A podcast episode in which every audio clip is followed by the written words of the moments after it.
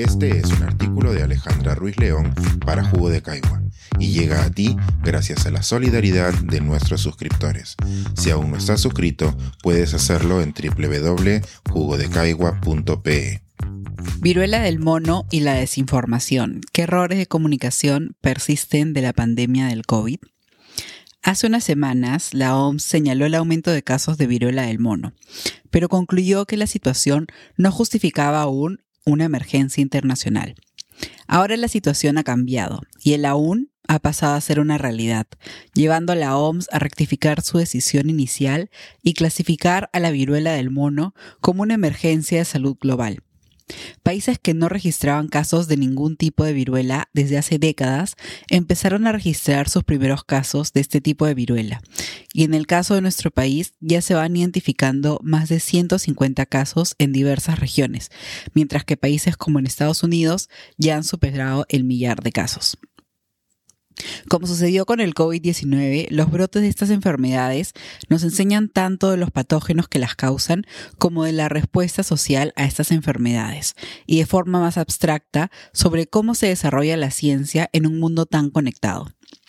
Como se lee en las noticias, la rectificación de la OMS se alinea con la noción de que la ciencia es universal, porque el virus que causa esta viruela es el mismo en Nigeria que en España. Hablar de enfermedades que se producen a nivel internacional y del conocimiento que traspasa fronteras nos puede dar la sensación de que la ciencia se produce de forma homogénea en todos los países, o que la OMS considera igual de importante los brotes en todos los países. Pero si somos un poco críticos, nos daremos cuenta que esto no es así. Respecto a la viruela del mono, se conocen casos desde los 70, cuando se describieron los primeros pacientes en la República Democrática del Congo. Desde entonces se han registrado brotes en diferentes países africanos, como por ejemplo el del 2017 en Nigeria, donde se identificaron centenares de casos. Hasta hace solo un mes, la OMS diferenciaba los casos entre países, entre comillas, endémicos, en su mayoría africanos, y países, entre comillas, no endémicos, para indicar el resto del mundo. Esta diferenciación ya se ha corregido, puesto que el problema es universal y afecta tanto a países con brotes anteriores de viruela del mono como a países que registran sus primeros casos. Un argumento flojo para enmascarar que los brotes en África, entre comillas, preocupan menos a la comunidad científica internacional es indicar que estos brotes usualmente se dan en zonas aisladas, sin conexión, mientras que los brotes que vemos en ciudades como Nueva York o Londres se dan en comunidades con alta movilidad.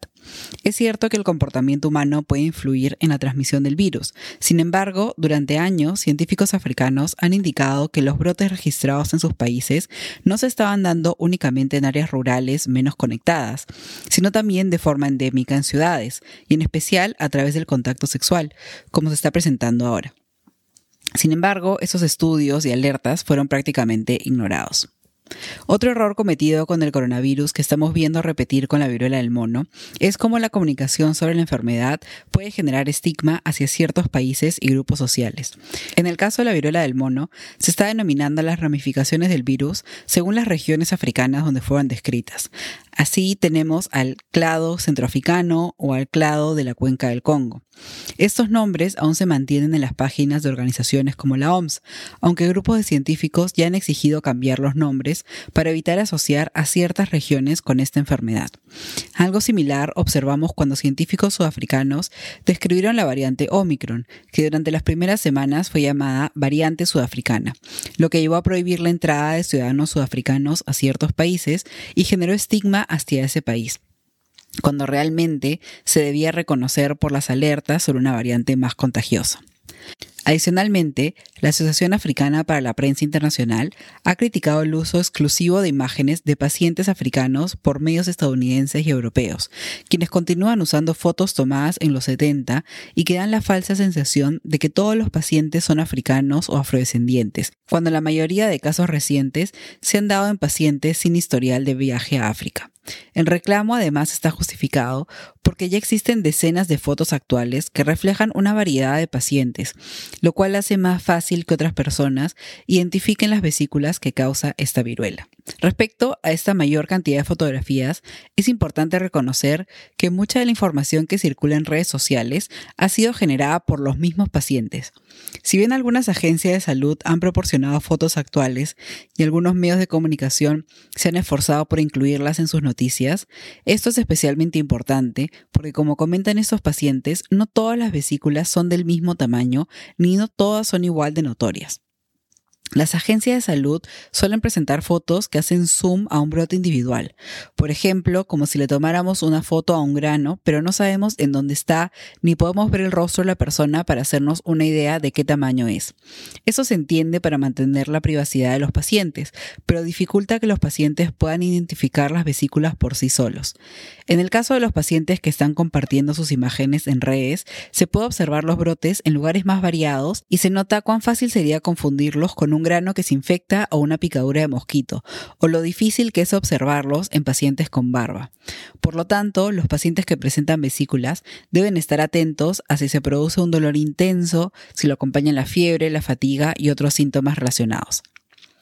Finalmente, múltiples asociaciones LGTBQ han llamado la atención a medios de comunicación y agencias de salud por presentar a la viruela del mono como una enfermedad gay, entre comillas, pues esta enfermedad no se contagia únicamente entre hombres gays y bisexuales, ni tampoco es una enfermedad de transmisión sexual, sino que el virus se transmite por contacto directo entre dos personas, sin importar su orientación sexual. Al mismo tiempo, los casos que se están dando por el momento sí están afectando desproporcionadamente a hombres gays y bisexuales, lo cual requiere que la información adecuada y no basada en prejuicios sociales llegue a los grupos que se encuentran en más riesgo, pero que se informe a toda la población, puesto que todos podríamos contagiarnos por contagio directo. Durante las próximas semanas veremos cómo la comunicación de la ciencia volverá a ser un pilar fundamental en el control de una epidemia. Lamentablemente, los errores producidos durante el coronavirus no han sido del todo interiorizados, ni han sido incorporados en acciones de salud, por lo que el control de esta nueva emergencia requerirá nuevamente de un involucramiento total de la sociedad, que se mantiene activa y crítica respecto a las medidas de salud pública y cómo ésta se comunica. Este es un artículo de Alejandra Ruiz León para Jugo de Caigua y llega a ti gracias a la solidaridad de nuestros suscriptores. Si aún no estás suscrito, puedes hacerlo en www.jugodecaigua.pe.